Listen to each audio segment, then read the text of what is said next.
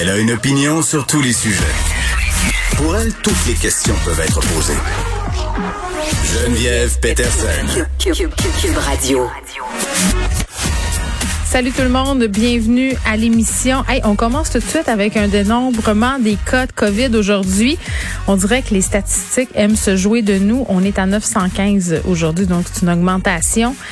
Tu j'aurais eu envie de vous annoncer que ça avait baissé euh, en bas des 700, mais non, il faudra encore euh, patienter pour ce faire. Cette courbe qui dure un peu longtemps, hein, peut-être euh, qu'on est rendu à la version plane de la courbe avec léger soubresaut, mais bon, il faudra patienter encore un peu. cinq décès malheureusement de plus, le nombre d'hospitalisations qui est en baisse de 6, mais on se rappelle quand même qu'hier on avait beaucoup de décès. On n'est pas sorti de l'auberge comme on dit, mais la vaccination continue d'aller bon train. Puis tantôt là, ben en fait très bientôt je vais parler avec Benoît Barbeau. On va faire une espèce de petit medley vaccinal parce qu'il y a eu plein de nouvelles entourant la vaccination qui sont sorties euh, ces, derniers jours, ces dernières heures, notamment est-ce qu'on va euh, être capable de vacciner les jeunes de 12 à 15 ans. On le sait, là, c'est quand même euh, un sujet qui est au cœur de, des préoccupations de bien des gens, notamment les parents, parce que on le sait, à l'école secondaire en particulier, c'est quand même assez problématique ce qui se passe, la distanciation sociale qui est souvent impossible. Il y a le comportement des jeunes aussi euh, qui, malgré tout, euh, même s'ils sont pleins de bonne volonté, ben parfois font des petites entorses, hein, parce que c'est normal, euh, parce qu'à cet âge-là, parfois on mesure pas très bien les conséquences de nos gestes, puis aussi parfois, ben sans faire exprès, tu sais, t'es avec tes amis, tu respectes la distanciation, t'es dehors, quand tout à coup, oups, une affaire intéressante sur le cellulaire fait qu'on laisse tomber les barrières et qu'on s'approche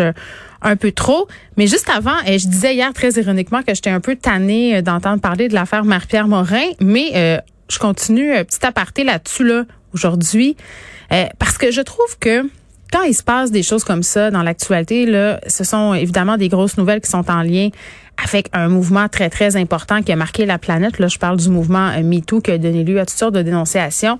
En ce sens-là, l'entrevue de Marie-Pierre Morin, tout le monde en parle, elle était très, très attendue. Mais je suis toujours curieuse de lire les chroniqueurs euh, après.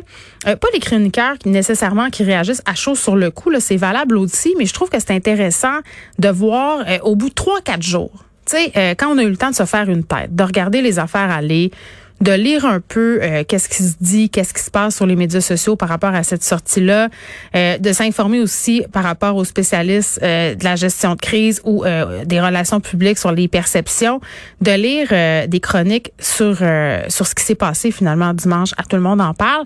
Et je voulais attirer et l'attention sur la chronique de ma collègue José Legault aujourd'hui dans le Journal de Montréal. Très, très intéressante chronique euh, sur l'affaire Marie-Pierre Morin où on essaie d'aller un peu au-delà de cette affaire-là, c'est-à-dire de parler de violence et de parler d'accès, euh, de la façon dont on accepte les comportements violents pour toutes sortes de raisons.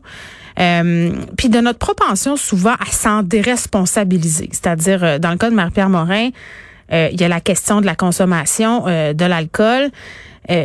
Puis comment, en fait, ça justifie rien, tu sais, qu'on ne devient pas quelqu'un d'autre quand on consomme de l'alcool? Ça, c'est une chose. Et elle parle aussi parallèlement à tout ça, tu sais, de la violence dans l'espace public quand on, quand on exerce un métier public ou qu'on a des fonctions euh, dans le cadre, je sais pas moi, d'une organisation politique. Là, on pense entre autres hier à la démission de la ministre Marie-Ève Proux, euh, qui a démissionné suite à des allégations d'harcèlement psychologique dans son propre cabinet.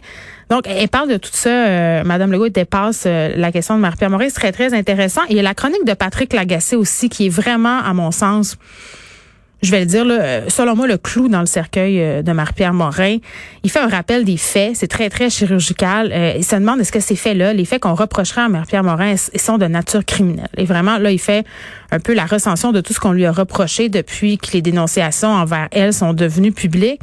Parce que, en tout cas, j'ai vraiment l'impression, là, en ce qui est trait à Marie-Pierre Morin, qu'en ce moment, le public, puis c'est ce que dit euh, Pat Lagacé dans sa chronique, le public, quand on parle de l'affaire Marie-Pierre Morin, voit tout de suite euh, l'agression envers Safia Nolin, euh, alors qu'il y, a toutes sortes d'autres affaires qui sont arrivées dans la foulée de ces dénonciations-là par rapport à Marie-Pierre Morin, d'autres gestes qui lui sont reprochés, d'autres propos à caractère raciste. Euh, puis en ce sens-là, on est beaucoup resté avec cette idée-là, le public, puis c'est le, droit du public là, de penser ce qu'il veut, mais je pense que le public veut réhabiliter Marc-Pierre Morin dans une grande majorité, mais que c'est pas nécessairement le cas euh, du milieu. Je pense euh, au milieu journalistique notamment, euh, au milieu de la télé et tout ça. On verra comment tout ça va se goupiller au cours des prochains mois. Mais deux chroniques très, très intéressantes, donc celle de José Legault et de Patrick Lagacé.